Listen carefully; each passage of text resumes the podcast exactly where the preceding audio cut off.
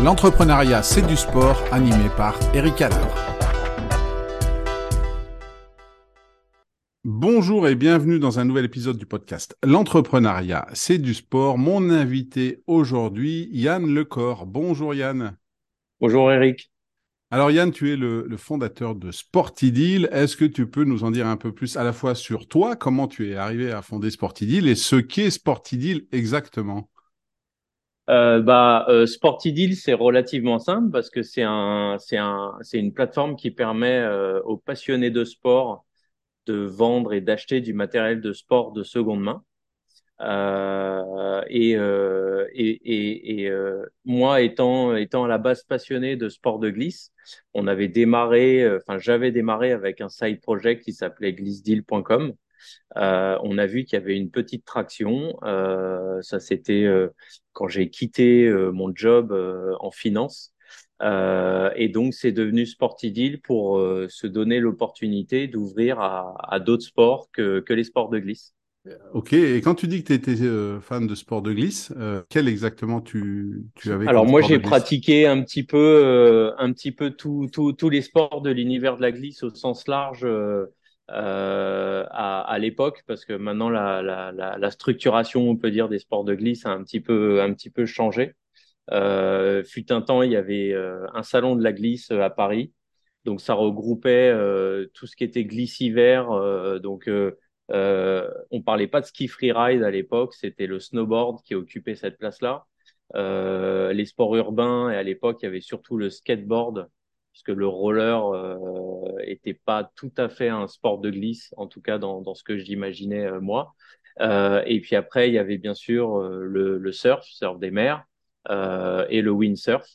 et c'est le sport que moi j'ai pratiqué et que j'ai pratiqué assez jeune en compétition sur les plages normandes à, à une heure et demie de Paris. Et du coup, c'est aussi ton expérience personnelle avec peut-être de la revente de matériel d'occasion pour en acheter du neuf et tout ça qui t'a amené à cette idée de Sportidil Ouais, euh, tout à fait. Euh, c'est exactement ça. Alors si je remonte, euh, si je remonte très loin, mon père, dans les années où la seconde main pouvait passer pour quelque chose d'un petit peu, un petit peu ringard ou un petit peu cheap pour pour utiliser une expression anglaise, un petit peu comme les voitures diesel à une époque. Euh, d'ailleurs, petite parenthèse, Volkswagen avait fait une super pub sur ce côté, euh, ce côté ringard du diesel. Mon père était passionné de sport automobile. Il venait d'un milieu, euh, d'un milieu modeste. Et donc, il consommait de la, de la seconde main, du matériel d'occasion de, de, de course automobile pour pouvoir pratiquer sa passion. Et l'anecdote assez marrante, c'est qu'il était souvent devant les personnes qui, à qui il achetait du matériel sur les, sur les courses. Donc, mon père était passionné euh, de course automobile. Après, il a fait différents sports nautiques, euh, toujours en, en, consommant de la seconde main. Et moi, il m'a donné le, virus, si on peut dire, de la planche à voile, du, windsurf. Euh, et donc, ça vient, ça vient vraiment de là, l'idée, je pense, de fond de Sportidil.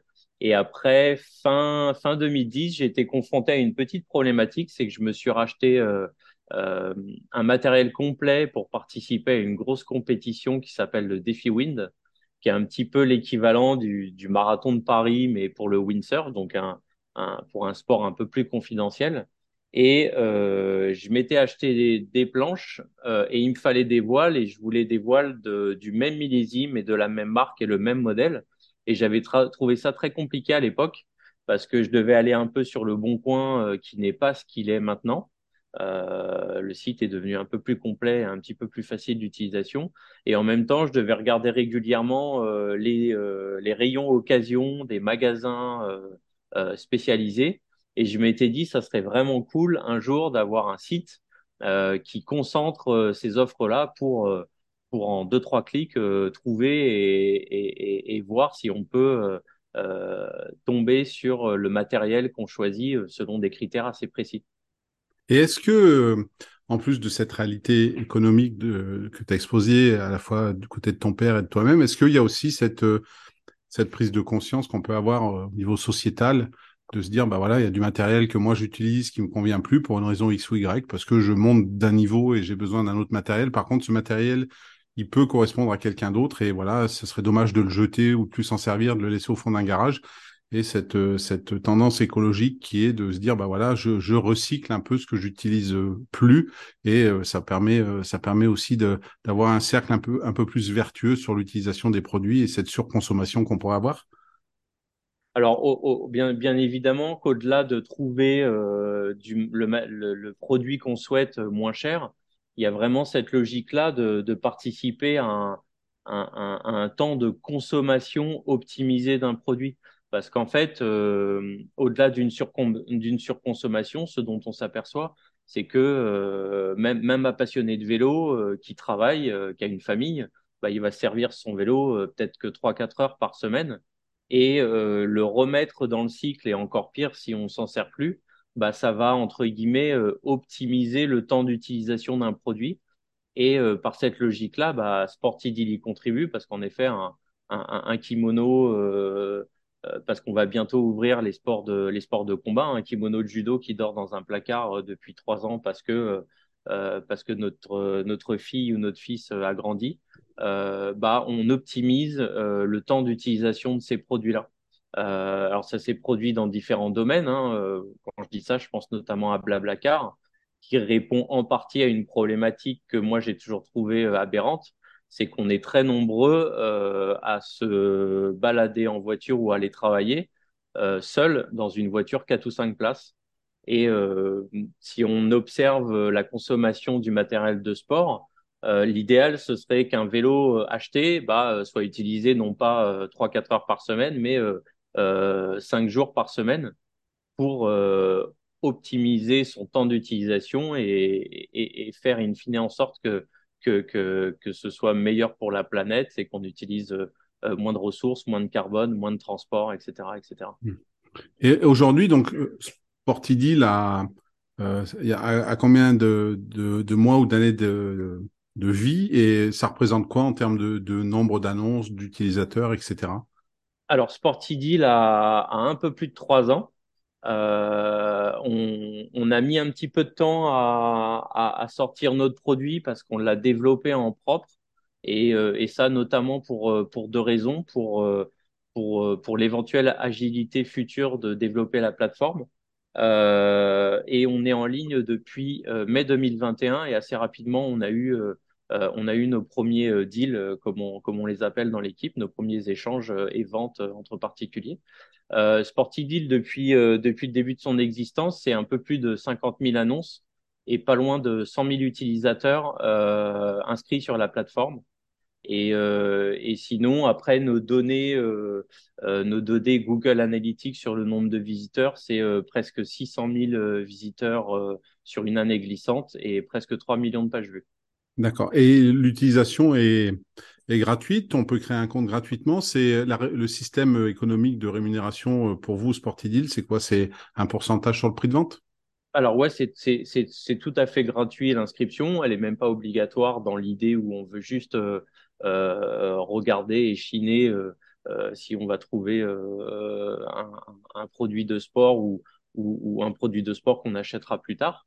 Euh, mais c'est toujours mieux de s'inscrire pour avoir euh, des éventuelles notifications de, de ce qui se passe sur la plateforme parce qu'on a démarré avec un site internet mais on a l'application mobile qui euh, est sur les stores depuis le début de l'année. Et ensuite la rémunération le business model c'est comme sur beaucoup de plateformes entre particuliers c'est une, une petite commission qui permet d'assurer la sécurisation de l'argent et du paiement euh, entre acheteur et vendeur, donc une commission que l'acheteur paye et éventuellement les frais de port supplémentaires quand, quand, quand on les propose, parce qu'on ne propose pas encore euh, d'expédition euh, intégrée pour les produits encombrants type vélo ou planche de windsurf. D'accord. Ouais. Alors, tu nous as parlé des sports de glisse, sport mécanique avec, avec ton papa, mais est-ce qu'il y a vraiment un sport? On sait que tu as fait du windsurf avec le défi wind. Est-ce qu'il y a un sport dans lequel tu aurais euh, rêvé d'être un champion? Alors, même si euh, tu le diras peut-être pas, mais tu as été quand même d'un très bon niveau en windsurf. Et, euh, et voilà, mais est-ce qu'il y a un sport? Est-ce que c'est le sport dans lequel tu aurais aimé être le Robin H euh, français? Ou est-ce que est-ce que c'est un autre sport qui, qui t'a tiré étant plus ouais, jeune ou même maintenant?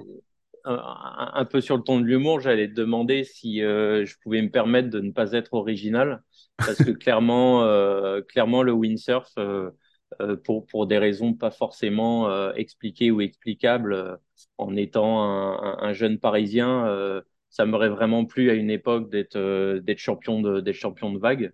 Euh, mais pour ça, à l'époque, il fallait, euh, arrêter les études et partir s'entraîner euh, en bord de mer et encore mieux à, Hawaï. mais clairement, ouais, j'aurais aimé, j'aurais aimé être, champion de windsurf.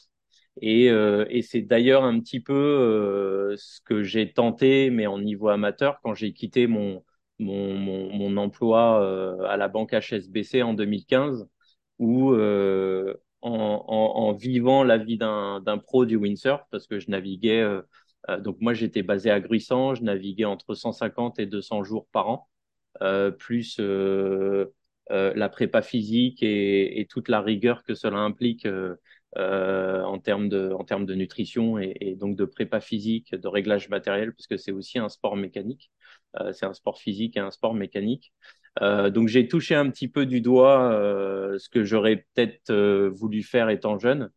donc l'objectif pour moi, c'était surtout de, de, de, de, participer et de faire une perf. alors je me battais surtout contre moi, hein, parce que sur le défi Win, on est confronté à des anciens pros qui vont très vite, qui sont très bien réglés, qui sont très en forme physiquement.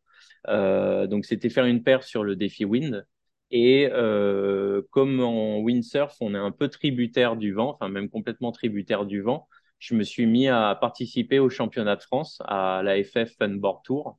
Et euh, ça m'a valu euh, euh, bah déjà de très bons moments. Et puis surtout, ça m'a permis de, progresser sur des, portions de, compétition, si on peut les appeler comme ça, qui m'ont permis de progresser pour le, pour le défi comme, comme des moments très stratégiques comme le départ, se régler sur la vitesse, travailler sur, sur, on va dire, l'impulsivité en navigation, se permettre de pouvoir accélérer parfois plus rapidement qu'un autre dans, dans les rafales, parce que le vent, le vent est jamais régulier, donc les rafales, c'est un moment, c'est un moment qui permet d'accélérer. Et, donc voilà, donc les championnats de France m'ont permis de, progresser là-dessus.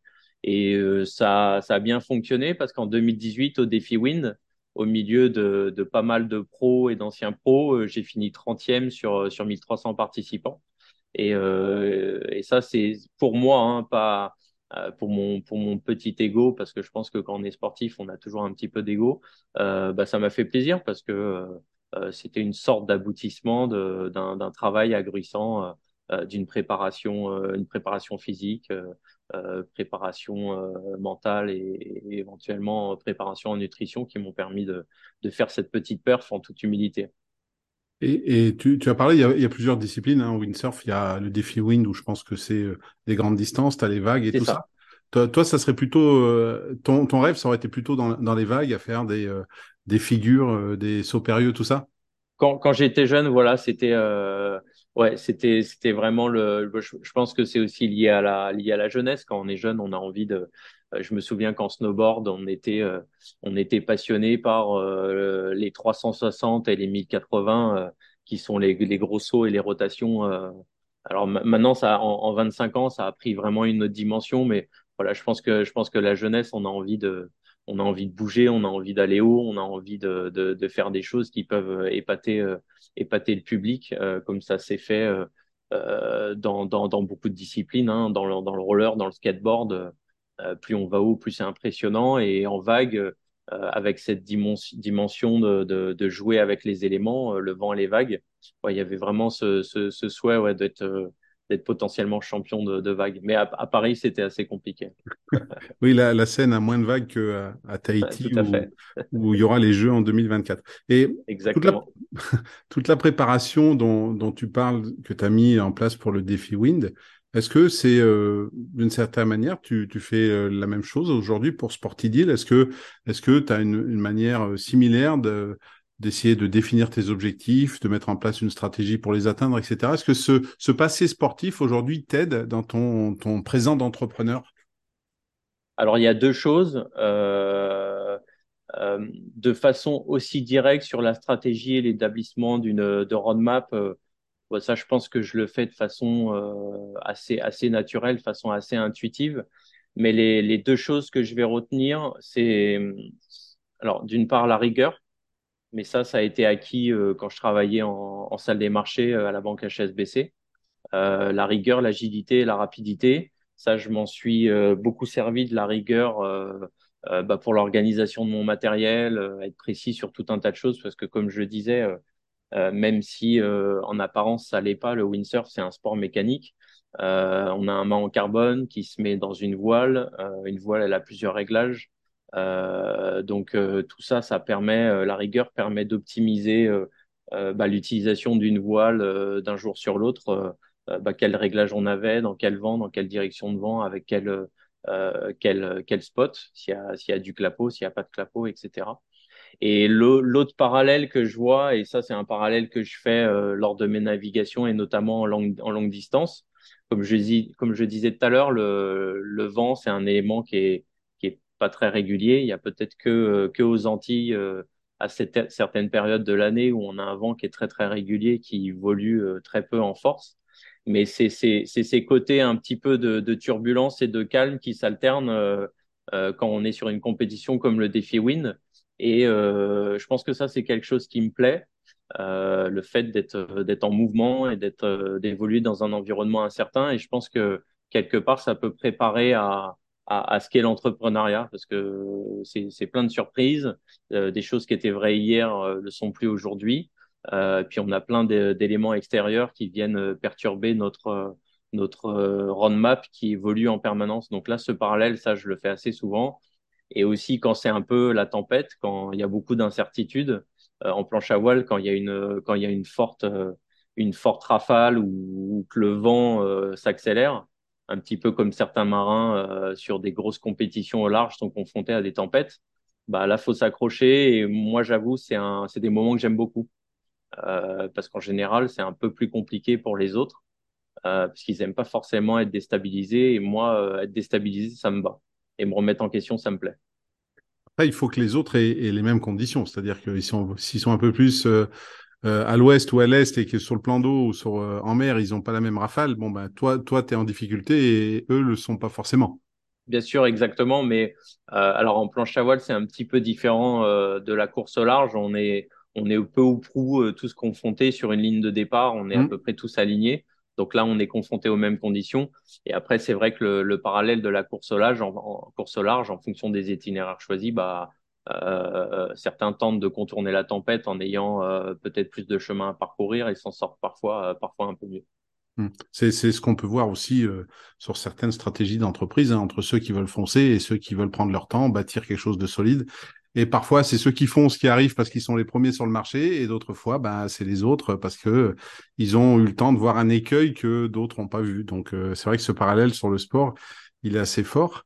Et, et du coup, sur les sportifs euh, et sportives euh, que tu peux, que tu as pu côtoyer ou voir euh, à la télé ou autre, est-ce qu'il y en a un ou une qui que tu admires, que pour qui tu as, as, du respect? Est-ce que c'est dans le windsurf toujours ou est-ce que ça serait dans un autre sport? Euh, ouais, ça serait dans ça serait dans un autre sport. À, admirer, c'est pas forcément un terme qui me convient parce que dans cette notion-là, il y a le. Tu, vas sûrement voir ce que ce que je veux dire. Dans le côté admirer, il y a il y a une notion un peu d'impossible. On admire une personne parce qu'elle l'a fait et moi pas. Et je pense que les grands sportifs, euh, bah, c'est des gens comme nous qui à un moment euh, on, choisit d'entrer dans une porte. Alors après, bien sûr, il y a d'autres compétences. Hein, euh, la ténacité, euh, la chance aussi sûrement, les compétences physiques de base, parce qu'en fonction du sport qu'on choisit, euh, il y a certains morphotypes qui correspondent parfaitement à notre discipline. Ce qui a été, ce qui a été un petit peu, petite parenthèse, je reparle de moi, la vague, pourquoi? Parce que j'avais plus un, un physique de, de, de, de, potentiel champion de vague qui est assez, qui est assez standard, alors que pour aller vite en slalom, en windsurf, il faut avoir un gabarit plus de, de rugbyman. Euh, mais par contre, euh, de respect, pour parler, euh, pour répondre à ta question, Martin Fourcade, je pense que c'est ah, un sportif, ouais, un profond respect pour des choses très très simples. C'est c'est ce qu'il inspire quand on le voit en interview. je le suis sur les réseaux. il a l'air d'avoir une espèce d'humilité et une forcément une passion pour ce qu'il vit sur son après-carrière. Et, et après, il a fait je pense que ça vient de lui, mais là, je suis pas assez expert pour, euh, pour le dire. C'est peut-être un, peut-être un environnement global qui a évolué. Je pense qu'il a, euh, de par ce qu'il a été, il a mis en avant le, biathlon. Euh, donc il y a, euh, il y a eu un ensemble de choses autour de, de ses performances qui ont fait que bah, le biathlon, c'est quand même chouette à regarder depuis que c'est filmé de cette, de cette façon qu'il n'y avait pas avant de mémoire. Hein. Euh, et puis, euh, forcément, il a porté le sport et il l'a mis en avant euh, de par ses performances. Quoi. Hum. C'est vrai qu'au au début même des années 2000, le biathlon, c'était surtout ben, chacun partait à un intervalle et puis tout seul sur sa piste. Et, et aujourd'hui, on a des disciplines où ils partent tous ensemble, ils ont de la poursuite, ils ont voilà, ils s'inspirent d'autres sports qui les rendent beaucoup plus spectaculaires parce qu'on arrive à avoir une bataille d'homme à homme et pas seulement un chrono avec des cibles. Et c'est vrai que ça, ça passionne le public et on sait que le premier qui passe à une arrivée, il a gagné.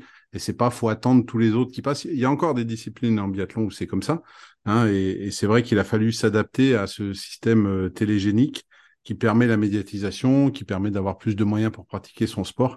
Et Martin, c'est vrai qu'hormis le fait de tout ce qu'il a pu gagner, un immense champion. Il l'a été sur la piste, mais moi je trouve aussi qu'il a été en dehors parce qu'il représente la manière dont il communique.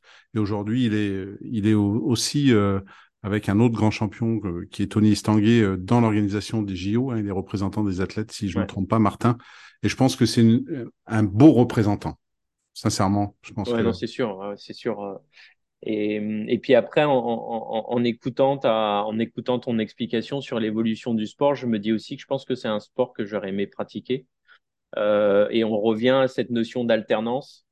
Euh, bah, il y a la, il y partie, euh, il y a la partie ski de fond où là c'est, euh, euh, c'est de l'endurance, c'est du mental, sûrement beaucoup de techniques que, que j'appréhende de loin avec le peu de connaissances que j'ai en ski de fond. Et puis d'un seul coup, devoir s'arrêter, respirer euh, se concentrer pour, euh, pour tirer sur les cibles, un, un, moment de calme euh, nécessaire et de concentration bah, pour, pour tirer dans le mille. Et mmh. voilà, ce, ce, ce, côté, ce, ce, côté un petit peu opposé dans la discipline, c'est quelque chose qui m'intéresse. Mmh. Surtout avec ce côté ski de fond où, on sait que si on se met un peu dans le rouge dans en ski pour pouvoir rattraper du temps qu'on peut avoir perdu, eh ben euh, peut-être que l'addition se paye après parce que on est moins stable au tir, on est plus essoufflé. Et... Poser sa respiration et sa concentration quand on est dans le rouge euh, en cardio, euh, c'est compliqué. Hein. Moi, je l'ai appréhendé. Hein, genre, j'ai pas été sportif de haut niveau, mais euh, entre l'hiver 2017-2018, j'ai fait une prépa physique euh, assez intense. Et c'est vrai que euh, bah, plus on est performant physiquement, hein, parce qu'en windsurf, on arrive souvent à être dans le rouge, bah, justement quand quand il y a une rafale un peu plus forte, on est on est fortement gainé. Et je me suis aperçu que pouvoir appréhender euh, lors de ma prépa physique euh, d'être dans le rouge et de continuer à tenir, bah, ça me permettait moi de, rester concentré et gainé et de pas forcément avoir peur d'être dans le rouge. Et, euh, et je peux appréhender ce que c'est euh, d'être à 180, 190 pulsations minutes et imaginer de se dire que là, il faut s'allonger et puis tirer sur une cible qui doit faire 10 cm. Euh, bah, ça doit pas être simple. Donc, euh, donc, faut bien gérer son temps et bien gérer sa course, forcément. Oui, et puis tu rajoutes en plus au niveau où était Martin la pression médiatique, la pression des médailles, des JO où tu es attendu et on se dit bah de toute façon il va gagner. Et voilà, euh, ça peut aussi euh, perturber euh, l'équilibre que toutes les années d'entraînement ont pu amener. Hein. Exactement. Ce genre d'échéance, ça doit être une, une, belle et grosse pression qui monte et, ouais, faut assurer. Faut assurer. du coup, aujourd'hui, Sportidil, c'est combien de personnes qui travaillent sur le projet, sur l'entreprise? Alors on est, euh, si je compte, si je compte les alternants, tout, tout l'ensemble de l'équipe avec mon associé, on est huit. Mmh. Donc une belle petite équipe, quoi. Ouais, c'est une belle petite équipe, euh, sans l'avoir jamais vraiment pratiqué euh, euh, lors de mon précédent métier, parce que j'étais assez électron libre en salle des marchés là chez, chez HSBC. Le management, c'est quelque chose qui me plaît, l'humain. même si j'ai toujours fait les sports de glisse, c'est des sports, on peut le dire, individuels. Hein. mais le management, c'est quelque chose qui me plaît. voilà, être capable être capable d'échanger, de travailler, partir du principe que les personnes qu'on a recrutées sont les bonnes et bah, faire en sorte de les amener sur un projet et, et, qu'ils y adhèrent et qu'ils donnent le, meilleur d'eux-mêmes, c'est vraiment quelque chose d'intéressant. Et d'ailleurs, euh, bah, dans, dans, dans, le management, je, je me sers souvent d'exemples sportifs pour, euh, pour matérialiser euh, euh, bah, des, des, choses qu'il faut faire, comme par exemple euh, bah, se dire que parfois on fait des choses qui sont pas forcément euh, intéressantes ou plaisantes, mais il faut les faire.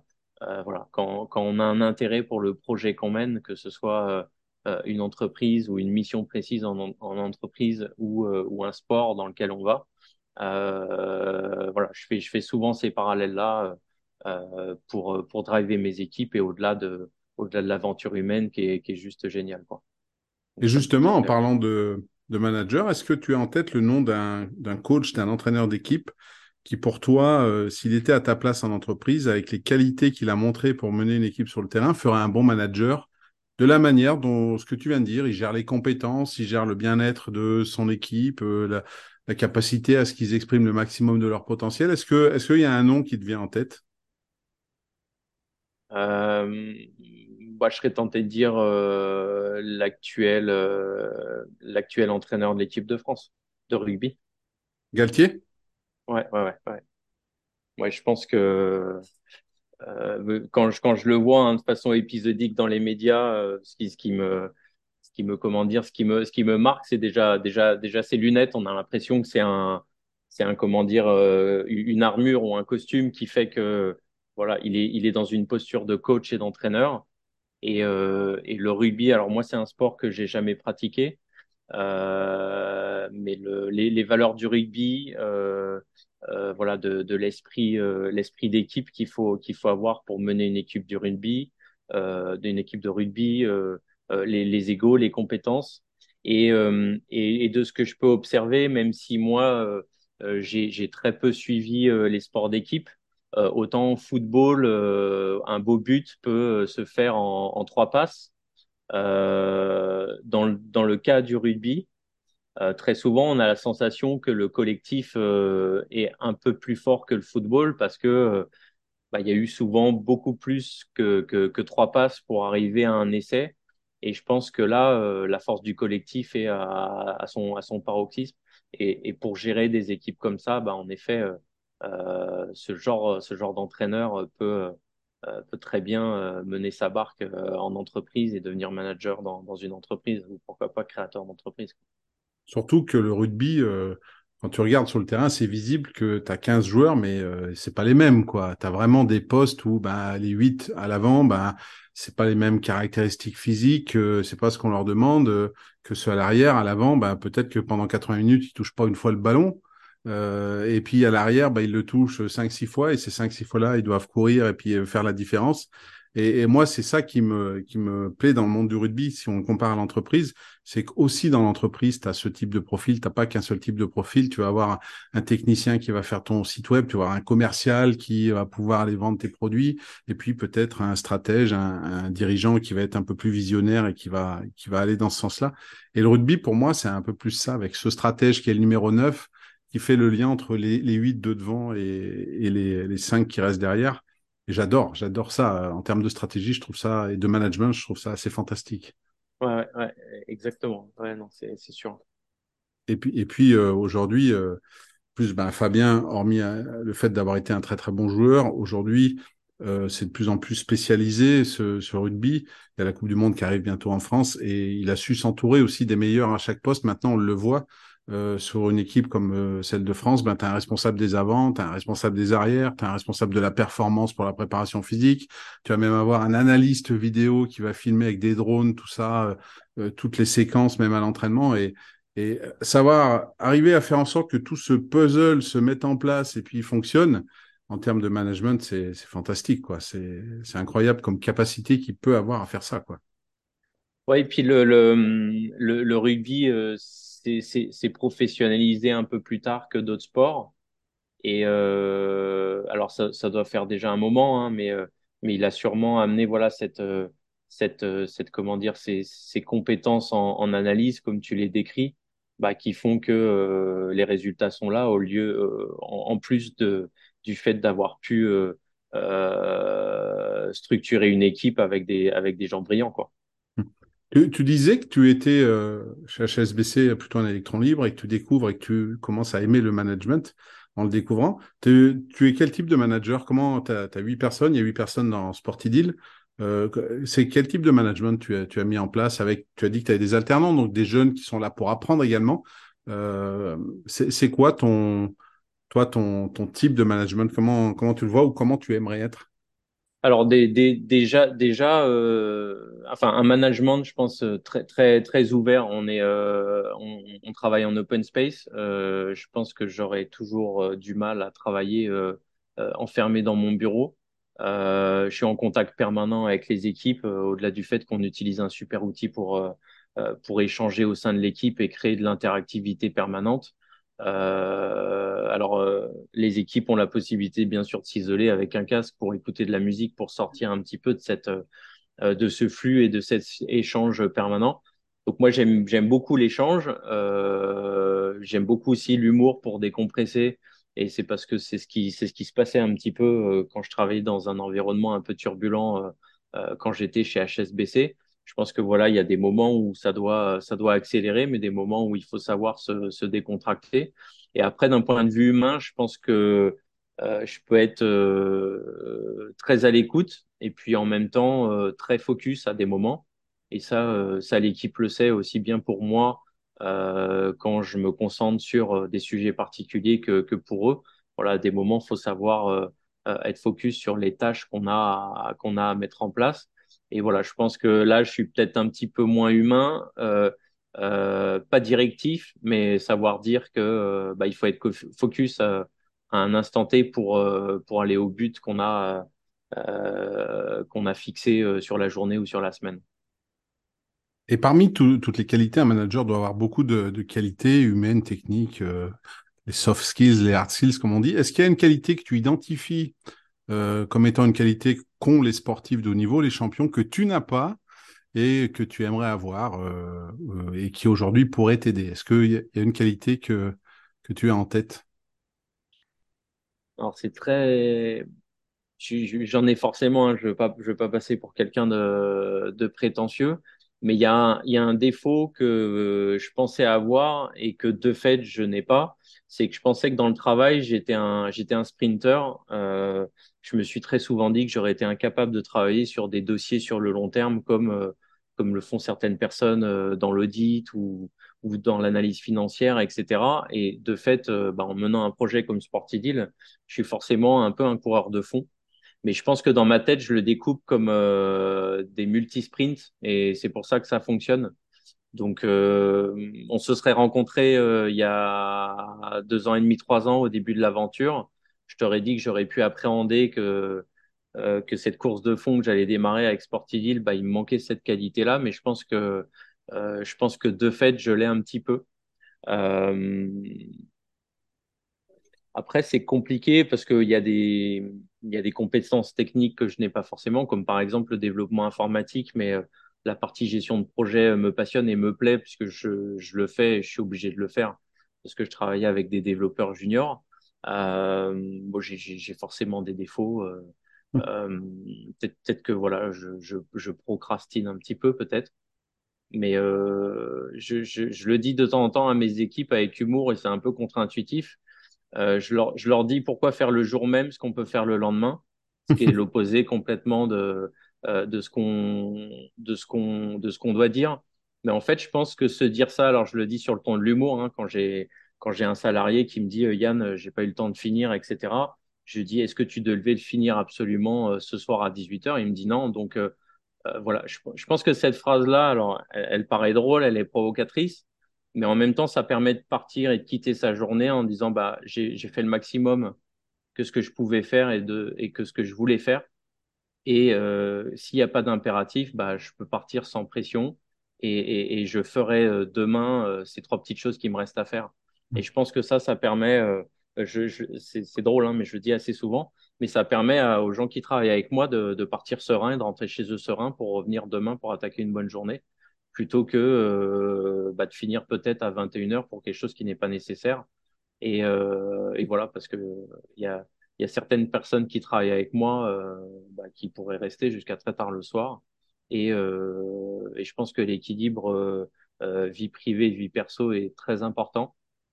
Euh, et si on veut être bon le lendemain et pas fatigué, bah faut savoir s'arrêter la journée et, voilà et remettre au lendemain ce qu'on n'a pas pu faire le jour même, à condition d'avoir tout donné le jour même. Mmh. C'est ça. Et pour moi, ce que tu viens de dire, c'est euh, fort en termes de manager et de management puisque ça, ça permet, comme tu le dis, euh, d'une part de d'aider aussi à prioriser et voir ce qui est vraiment urgent ou pas. Et souvent, on peut être, quand on est pris dans le jus, on peut se dire, c'est urgent, c'est urgent. Alors qu'en fait, si tu te dis, ben, est-ce que je peux le faire demain? Et puis, bah oui, je peux le faire demain, ça changera pas, euh, ça mettra pas en péril la boîte, et ben, je peux le faire demain. Ça peut permettre aussi à quelqu'un qui part, comme tu l'as dit, non pas à 23 heures, mais à 19 heures de profiter de sa vie pro, euh, de sa vie perso après sa vie pro, et, en étant libéré dans sa tête. C'est-à-dire que il se dit pas, bah, je pars à 19 heures pour profiter de ma vie perso, mais en même temps, j'ai en tête le fait que j'ai pas fait ça, tout ça, et ça peut lui permettre de vraiment profiter de ça et de revenir le lendemain euh, dans de meilleures dispositions. Et, voilà, alors euh, comme tu dis, le, préalable à ça, c'est de se dire, j'ai vraiment tout fait aujourd'hui pour le faire. C'est pas, j'ai rien fait de l'après-midi, puis le soir, je me dis, bon, bah, c'est pas grave, parce que ça, c'est le typique de la procrastination. Mais si tu as bossé toute la journée, que tu as fait vraiment le maximum et qu'à un moment, tu te dis, bah voilà, j'arrête, c'est 19 heures, j'arrête. Il y a des choses que j'ai pas faites aujourd'hui, mais finalement, si je les fais demain, eh ben, ça, ça peut le faire. Ben voilà, je pars l'esprit tranquille. Et je trouve qu'en termes de management, euh, le fait de le proposer comme ça et de le présenter comme ça à tes équipes, euh, ils ont bien de la chance.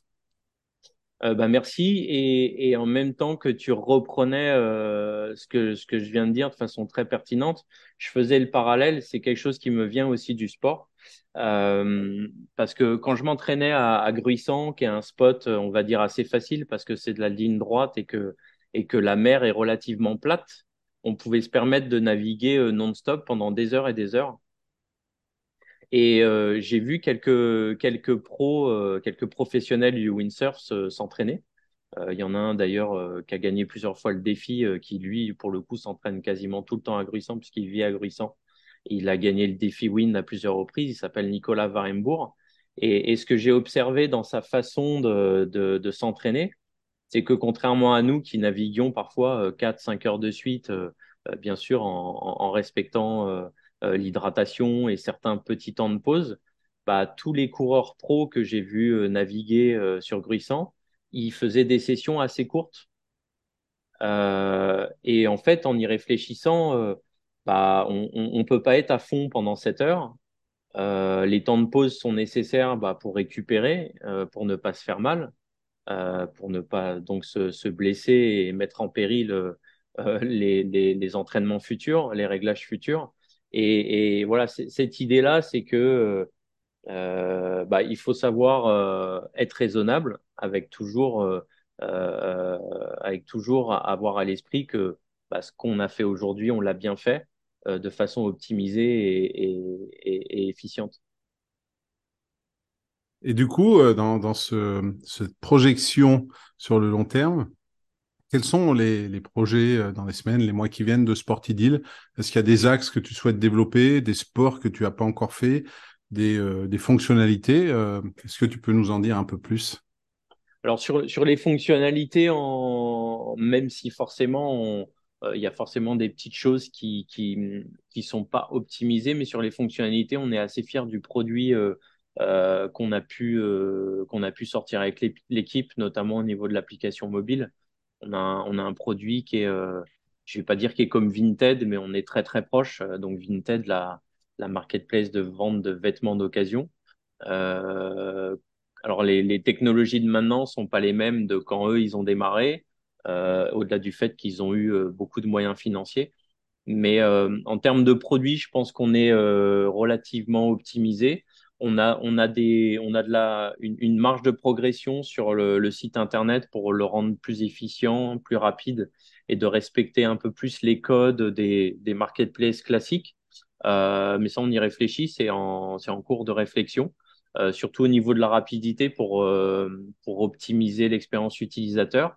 Et sur les six mois à venir, euh, ouais, c'est ça, six mois, même huit mois, on va dire fin fin 2023, c'est euh, d'ouvrir de nouveaux sports. Euh, je pense notamment, on a parlé de rugby, euh, bah, notamment les notamment les sports d'équipe, parce qu'on pense qu'il y a un, il y a un intérêt à aller vers ces sports-là sur différentes typologies de produits. mais sinon, c'est de c'est de, de, poursuivre sur le développement de la, de la plateforme tel qu'on le fait, surtout en termes de communication et de marketing. donc, donc voilà. Eh ben écoute, on, on, suivra ça avec attention dans les mois, dans les semaines, dans les mois qui viennent. J'encourage tout le monde à aller euh, jeter un œil sur Sportidil, à télécharger l'application, à euh, recycler ou à acheter du matériel d'occasion, hein, qui est souvent euh, euh grandement suffisant pour s'amuser dans, dans, le sport qu'on a choisi. Ouais. Et, et, puis merci merci pour cet échange, Yann. Ben, merci à toi, Eric, pour pour pour ce podcast qui qui, qui, qui, je pense, euh, correspond bien à, à, à ce qu'est l'entrepreneuriat, euh, parce qu'en effet, c'est du sport. C'est exactement ça. Et, et, donc, à tous les auditeurs, je, je vous donne rendez-vous très vite pour un nouvel euh, épisode du podcast L'entrepreneuriat, c'est du sport. L'entrepreneuriat, c'est du sport, animé par Eric Adler.